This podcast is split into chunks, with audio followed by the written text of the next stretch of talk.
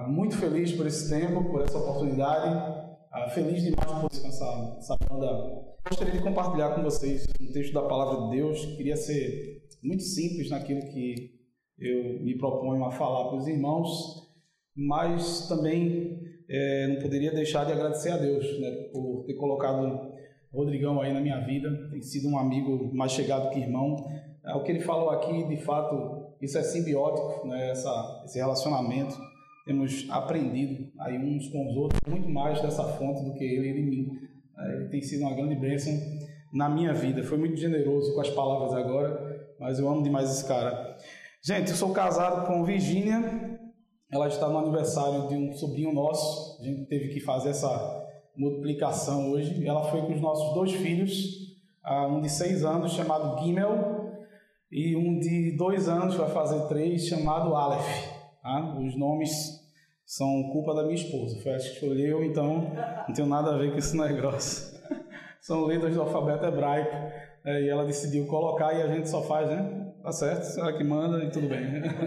tá resolvido. Mas, é, de fato, é, estamos servindo ali no Ibura, na comunidade Jordão Ibura, né, fica na divisa mesmo, a Igreja Batista Emanuel. Temos desenvolvido um trabalho é, de um evangelho bem relacional, né, vivida nos seus pequenos grupos, nos seus relacionamentos. Deus tem nos abençoado muito, muita gente tem chegado, são os testemunhos são, são vários, e pessoas que têm chegado, pessoas que têm dito, olha, eu nunca ia, nunca pensei em entrar numa igreja evangélica, né, e de repente estava nos nossos pequenos grupos comungando de uma fé evangélica, né, uma fé do evangelho, e estão conosco, né? Tenho batizado pessoas assim, que chegado através dos relacionamentos. E quando o Rodrigo me propôs falar sobre relacionamento nessa noite, ah, logo de cara assim veio um texto é, do Sermão do Monte, no capítulo 5, eu gostaria que os irmãos abrissem o livro de Mateus, e eu quero compartilhar, é, tentar entender com os irmãos, em Mateus capítulo 5, versículo 1, as posturas de Jesus com relação a desenvoltura de um relacionamento, como é que ele desenvolvia os relacionamentos dele. Essa é a minha proposta para os irmãos, tentar analisar a vida de Cristo e tentar entender como é que Jesus se relacionava com as pessoas. Como era esse tete a tete, a relação de Jesus, qual era Jesus relacionamento. É, no caso, Mateus capítulo 5, versículo 1, antes aqui rápido, uh, 5, 6 e 7 é o Sermão do Monte, que o Senhor Jesus está, ou talvez reinterpretando que fora ele está trazendo uma verdade baseada em ele está falando daquilo que os escribas estavam falando, que os fariseus estavam falando, que os escribas haviam tentado interpretar. Jesus está falando de uma, um muito mais profundo, por exemplo, que era não matarás. Explicar que não matará de alguém, mas criar ódio no coração por alguém, você já matou aquela pessoa dentro de você. E Jesus está explicando temas como esse. É um sermão extremamente ético, elevado. Por exemplo, que aquilo que as pessoas estavam entendendo de adultério, que deitar com a mulher do outro, ele estava dizendo, não, se você olhar de você já adulterou. E aí ele vai nessa, nessa linha de ensinamento, essa interpretação do seu sermão maravilhadas. Elas estão dizendo, como assim? Ninguém pode se salvar? E ele está dizendo, de fato, vive para os homens. Isso só é possível para Deus. O sermão do sermão de demérito é um sermão que lança no nosso rosto que nós não temos mérito nenhum e participação nenhuma no processo de salvação. Trazendo esse sermão é, tão duro, de um nível elevado, ele tem que trazer de uma forma, de tal forma que as pessoas consigam escutar. Então a melhor forma de se pregar um sermão desse é através da relação, através de relacionamento. Ele desenvolve isso, o tempo que ele está na terra, ele desenvolve esse relacionamento com as pessoas. E eu queria olhar para esse único versículo, capítulo 5, versículo 1, para olhar algumas posturas que Jesus tem antes mesmo de iniciar o Sermão do Monte, mostrando por ver esses relacionamentos. Jesus, pois, vendo as multidões, subiu para que contemplemos as maravilhas da tua palavra. Fala conosco de forma preciosa nessa noite. Apesar de mim, apesar da minha pequenez, fala conosco, Senhor, em nome de Jesus. Amém. Gente, então que sermão é esse? Como pregar esse sermão? tem que ser esse de uma relação de relacionamento. Jesus mostra nesse primeiro versículo, antes de iniciar o Sermão do Monte, algumas posturas importantes que eu e eu, de fato, copiamos no dia a dia. Primeiro, eu, Jesus viu as multidões, ouviu a multidão, ele viu as pessoas. Eu entendo que, ah, de fato, para a gente desenvolver uma relação com as pessoas, nós precisamos percebê-las, primeiramente. Ver as pessoas. Tá, e eu queria muito que tudo que a gente for falando aqui durante esse tempo que vamos estar juntos vai ser bem rápido, que você tentasse levar isso para o seu pequeno grupo durante a semana. Por isso que eu perguntei ao Rodrigo, Rodrigo, vocês estudam ah, o que foi pregado no domingo no, no PG? Ah, ele sim, às vezes a gente estuda, às vezes a gente dá um estudo, mas tentem aprofundar, né? vai ser algo muito rápido, mas seria muito interessante vocês aprofundarem o que a gente está falando aqui no pequeno grupo durante a semana. Então, primeira coisa, Jesus viu as pessoas, perceber as pessoas, ver as pessoas. E é interessante que a expressão aqui, o texto original, traz a ideia de sondagem. Não é ver de forma simplesmente aparente, ou aquilo que as pessoas estão mostrando ah, de forma exterior. Mas Jesus ele olhava para as pessoas e conseguia sondar as pessoas. Ele fazia, ah, ele olhava e percebia de fato as pessoas. O olhar de Jesus era um olhar sondador, era um olhar de, de interesse, era um olhar de envolvimento. Era um olhar que procurava de fato entender o que estava acontecendo com aquelas pessoas que ali estavam. E Jesus ele olhava assim de tal forma que ele procurava entender os passos, a caminhada das pessoas por onde elas andavam, o que de fato estava no coração das pessoas. Assim foram os encontros de Jesus com vários personagens. Na... Acho interessante, interessante, por exemplo, Jesus se encontrando com Zaqueu e quando ele vê Zaqueu na árvore, ele diz: Desce depressa, porque hoje eu quero ir na tua casa. O olhar de Jesus era um olhar que oportunava a vida, ele dava oportunidade de vida às pessoas. Jesus, por exemplo, quando ele encontra, quando Natanael vem ao seu encontro, ele vê Natanael, ele diz: Eis um verdadeiro israelita, em quem não há dolo. O olhar de Jesus também trazia honra para as pessoas, ele reconhecia virtude nas pessoas. A forma como Jesus olhava para as pessoas, ele conseguia extrair o que de fato as pessoas estavam passando naquele momento. Assim foi com a mulher samaritana, assim foi com Nicodemos quando se encontrou com Jesus na calada da noite, e assim Jesus olhava para as pessoas. O que falar, por exemplo, do olhar de Jesus para Pedro? No momento que Pedro o nega pela terceira vez, Jesus tinha falado que isso ia acontecer. E Lucas capítulo 22 narra essa história de forma muito bonita quando ele nega Jesus pela terceira vez, o galo canta e naquele momento Jesus troca olhares com Pedro. O que Jesus quis falar através daquilo? Eu não sei, eu não quero aqui tentar, mas de fato o olhar de Jesus era algo totalmente diferente.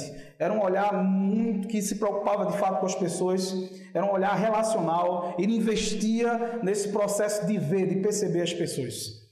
É o olhar para as pessoas que estão ao nosso redor, dentro do nosso pequeno grupo, numa celebração como essa, ou nas relações que desenvolvemos durante o nosso dia, nosso trabalho, nosso estudo? Como tem sido, como a gente tem olhado para as pessoas? As oportunidades que Deus tem nos no dia a dia para a gente perceber as pessoas. Ah, gente, não confiemos na carne, nós temos a capacidade de nos reunirmos num lugar como esse, levantarmos mãos aos céus, adorarmos a Deus Alguém chorar se rasgando de choro do nosso lado. Terminando uma celebração como essa, nós temos capacidade de dar duas tapicostas e desejar uma boa semana e ir embora. Não é um olhar sondador. Não é um olhar que se preocupa. Não é um olhar que se interessa. Muitas vezes podemos e nós estamos desenvolvendo relacionamentos assim, superficiais, sem comprometimento algum. E Jesus não olhava dessa forma. As nossas reuniões, celebrações, nossa individualidade, ou as nossas reuniões de fato, são cultos a Deus por ocasião da nossa coletividade. Porque nós amamos estar juntos. Porque nós amamos nos relacionar. Como nós olhamos para as pessoas que estão ao nosso lado. Que deve ficar martelando na minha e na sua mente para que a gente aprenda a olhar para as pessoas como Jesus de fato olhava. Nós temos essas oportunidades no dia a dia. Hoje, aqui nessa noite, você está tendo a oportunidade de olhar para as pessoas como Jesus olhava. Ao seu redor você vai ter oportunidade de olhar de forma diferente. Os seus vizinhos, no seu trabalho, seja onde for, você vai ter oportunidade de olhar de forma diferente, olhar como Jesus olhava. Outra coisa muito importante que eu vejo no texto, além dele ver as multidões, ele sobe ao monte. Isso para mim é disposição disposição de se relacionar, de falar com as pessoas, de querer ensinar uma verdade. Isso é disposição. Eu vejo de fato Jesus muito disposto a ir em todos os lugares. Até quando naquele lugar ele sabia que só tinha uma pessoa para falar, como em Samaria, por exemplo, ou como na terra dos Gadarenos. Jesus tinha disposição para ir em todos os lugares para poder desenvolver relacionamento. Essa vida cristã que nós tanto pregamos é um ministério de perda.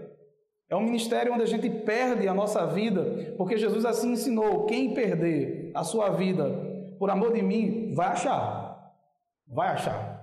Quem tiver disposição para carregar a sua cruz, e aí a gente tem que sempre trazer na mente. E quando Jesus falou essa ideia de vocês querem ser meus seguidores, então pegue a cruz e siga-me. Na época de Jesus, quem pegava a cruz ou passava no meio da rua carregando uma cruz, era para ser crucificado. Não, não existe poesia nesse negócio. A caminhada do Evangelho é uma caminhada de morte para nós mesmos, de investimento nas relações, nos relacionamentos. Quando eu pego uma cruz e sigo Cristo, eu tenho que ter consciência que o final da minha caminhada é a crucificação, é a morte do meu eu. E aí eu tenho que ter disposição para ir. E Jesus me ensina com a sua vida uma posição estarrecedora. Se você quiser acompanhar Mateus capítulo 9, tem um texto que eu acho muito interessante. Seria um pouco da agenda de Jesus. Mateus capítulo 9. Ah, Jesus está pregando o Evangelho. Jesus está se relacionando com as pessoas. De repente chega. Enquanto ainda lhes dizia essas coisas, Eis que chegou um chefe da sinagoga e o adorou, dizendo: Minha filha acaba de falecer, mas vem, impõe a tua mão e ela viverá. Levantou-se, pôs Jesus e foi seguindo ele os seus discípulos. E eis que certa mulher, no versículo 20, Jesus está indo até a casa de Jairo para um milagre. Ele tem essa disposição, mas no versículo 20 aparece uma mulher que há 12 anos sofria com uma hemorragia.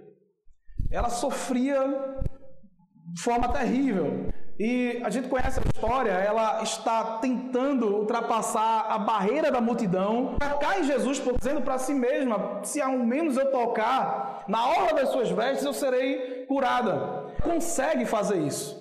Ela consegue tocar em Jesus e agora ela está ajoelhada, prostrada, chorando. Jesus para, ele olha, vê a mulher e fala: Filha, a tua fé te salvou.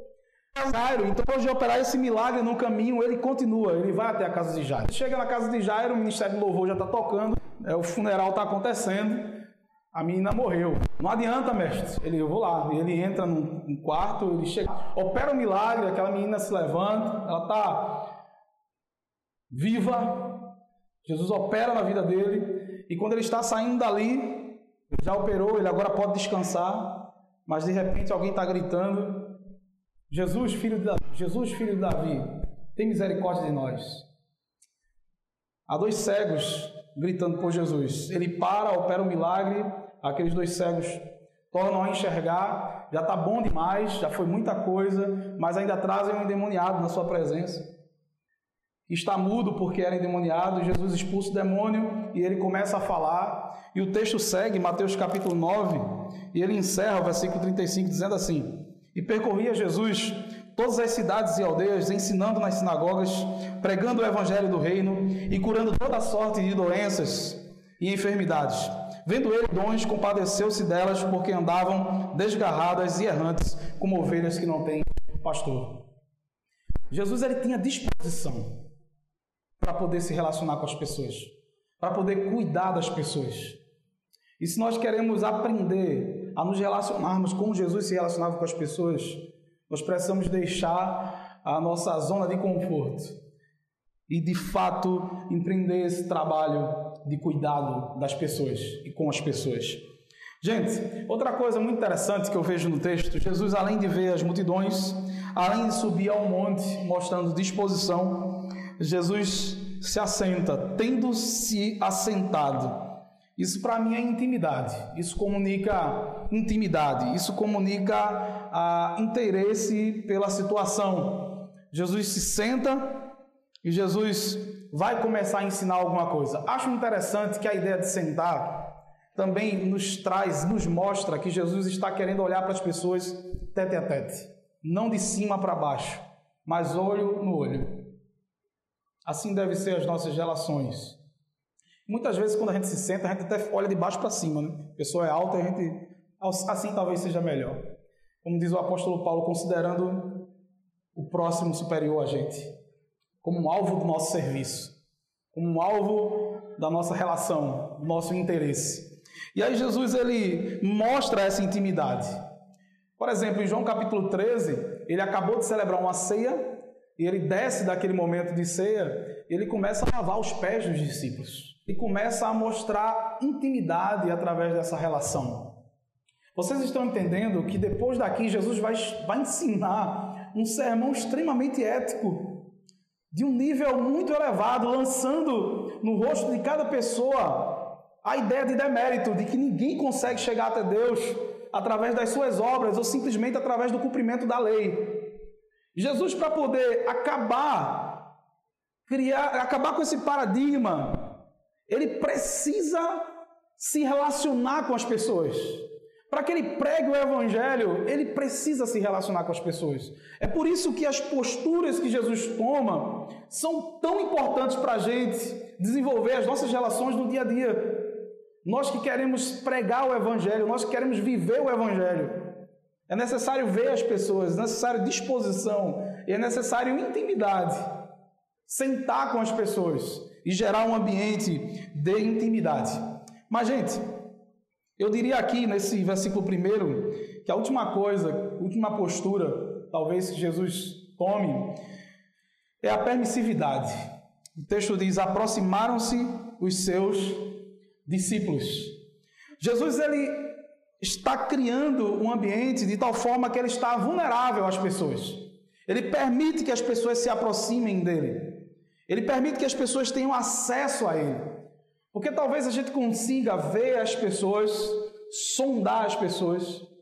Talvez a gente tenha até disposição para procurar ajudá-las e desenvolver um relacionamento com elas.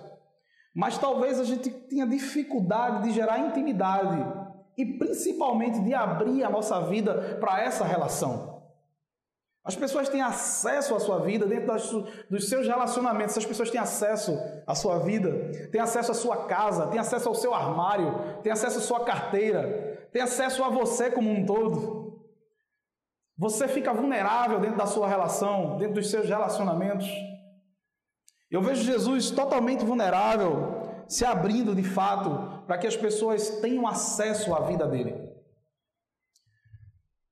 Tiago capítulo 5, versículo 16, é um texto que fala desse acesso.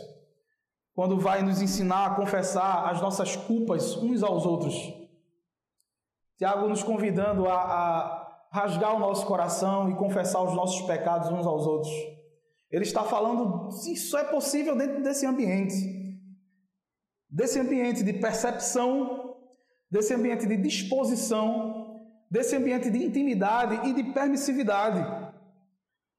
E quando eu confesso as minhas culpas, sendo orientado pela palavra de Deus, alguém que está me vendo, me percebendo, alguém que está disposto de fato a me ajudar, alguém que gera uma intimidade comigo e alguém que me dá acesso à sua vida, que não é um desconhecido para mim, mas que está vulnerável também a mim, eu tenho de fato esse acesso, eu consigo confessar as minhas culpas, os meus pecados. Porque quando essa pessoa está aberta, vulnerável, eu também sei que ela tem os seus pecados. E aí eu sei que quando eu confessar os meus, eu não vou ser julgado, porque ela é farinha do mesmo saco. Igualzinho a mim. E quando eu confesso isso e jogo, o texto nos diz que a oração de um justo, a continuidade de Tiago capítulo 5, versículo 16, a oração de um justo ela é muito eficaz. Porque está nesse ambiente de justiça. Eu estou confessando os pecados para um pecador que está me aconselhando, não dentro de uma ideia de superioridade, mas igual a mim. E aí ele está nesse ambiente de justiça, me aconselhando, orando comigo. Essa oração é muito eficaz e vai gerar em mim cura. A gente aprende isso. Para confessar os nossos pecados, para que a gente seja perdoado, a gente confessa a Deus, Ele é o único capaz de perdoar pecados. Mas para a gente ser curado, é necessário confessar uns aos outros. Para que gere esse acompanhamento, para que gere essa relação, para que gere esse cuidado mútuo. A grande dificuldade é encontrar relacionamentos assim, como Jesus desenvolvia. É por isso que, para a gente chegar nesse nível de abertura dentro da relação, eu devo olhar para Cristo e aprender com Ele a perceber as pessoas. E quando perceber, eu tenho opção de fugir. Esse negócio é muita tranqueira para mim, quero esse negócio não. Ou eu digo, eu vou lá, vou ajudar esse negócio aí. Eu conversava com uma amiga, uma colega, que é psicóloga, e ela disse que quando um dos, das suas consultas, eles são muito éticos, né? Paloma está aqui, pode né, falar mais sobre isso.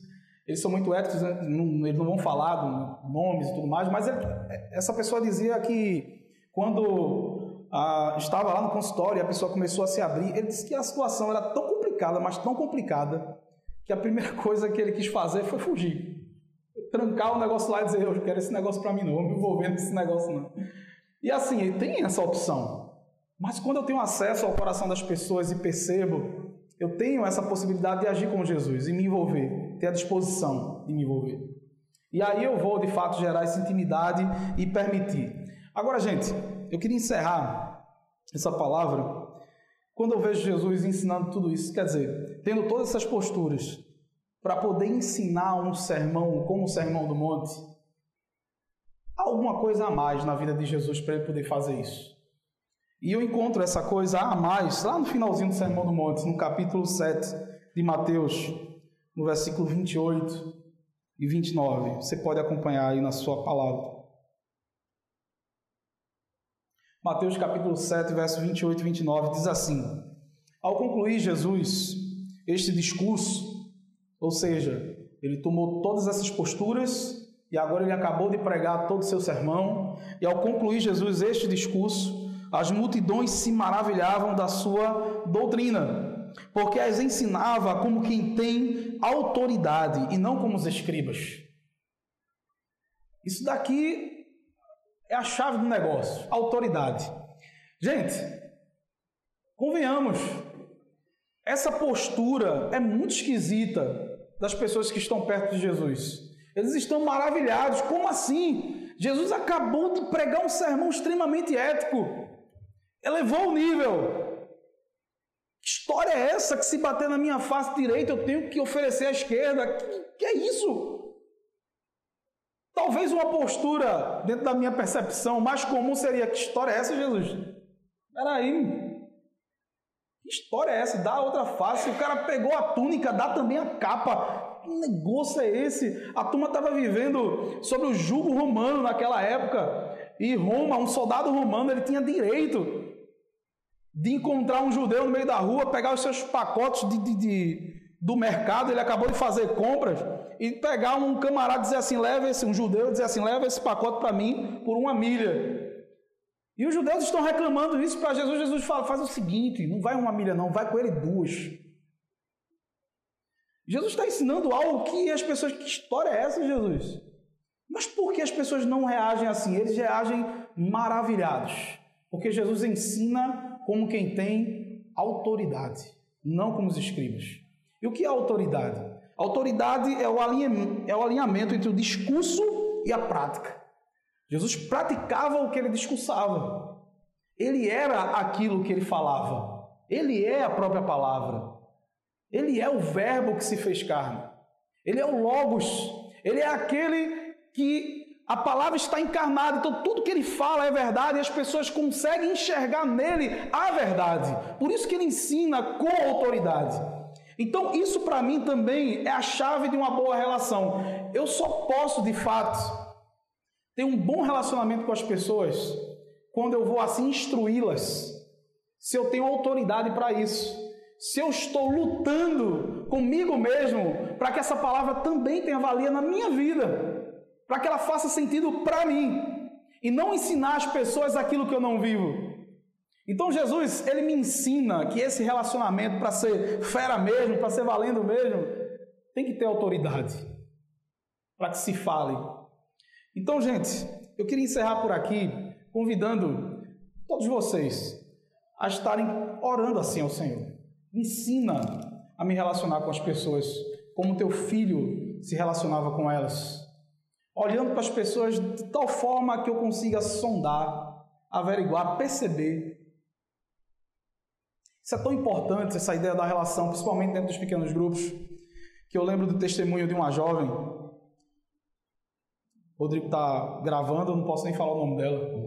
Mas ela deu um testemunho que ela teve um relacionamento com uma pessoa durante anos, noivaram e perto, bem próximo mesmo do casamento, o camarada ele deu para trás, foi embora. Foi homem não. E aí ela ficou muito mal. Tá tudo comprado, tudo bem organizado. Ela ficou muito mal. E ela disse assim que tinha desistido da vida. Decidiu tirar a própria vida pequeno grupo foi na casa dela. O pessoal chegou lá, bateu na porta. Ela tinha acabado de organizar tudo no quarto para tirar a própria vida. E aí ela saiu e começou a chorar. O pessoal do PG entrou, abraçou, sabia da situação. E ela não disse nada para ninguém. A gente decidiu fazer um PGzão, celebrar, juntamos todos os pequenos grupos e ela pediu: Olha, deixa eu dar esse um testemunho importante. E foi, ele disse: Não, no dia que vocês foram lá em casa para poder me abraçar, conversar comigo, eu já tinha preparado tudo no meu quarto para tirar minha vida. Mas vocês me perceberam, vocês me viram, vocês sondaram a minha vida, vocês sabiam do que estava passando. Vocês se permitiram ser canais do Espírito Santo do Senhor para minha cura. E naquele momento em diante eu disse: não vai valer a pena. Eu não estou querendo viver por mim, mas eu vou viver por eles, porque eles acreditam em mim. E de repente, aquela jovem ali já desenvolveu outro relacionamento, casou, tem uma filha linda. E ela sempre fala isso, se não fosse o PG na minha vida. Eu acho que eu escutei essa expressão aqui de, de Paloma no início, aqui nos avisos. Se não fosse o PG na minha vida. Se não fossem os relacionamentos. Não é a estrutura do pequeno grupo, gente. É a relação é o tete a tete, é o andar juntos, é o poder manifestar a presença de Deus, porque onde estiverem dois ou três já unidos em meu nome, eu vou manifestar a minha presença, eu vou estar no meio de vocês, sabe?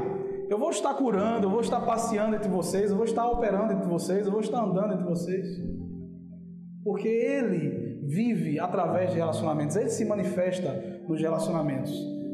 É por isso, por exemplo, que eu acredito no casamento que é o ápice da relação humana. Dois reunidos, presença de Deus garantida, manifestação da presença de Deus dentro da relação. Então, em vista, veja as pessoas, tenha disposição para cuidar das pessoas, tenha intimidade e seja permissivo, seja corajoso para ser cuidado também. Seja aberto, vulnerável.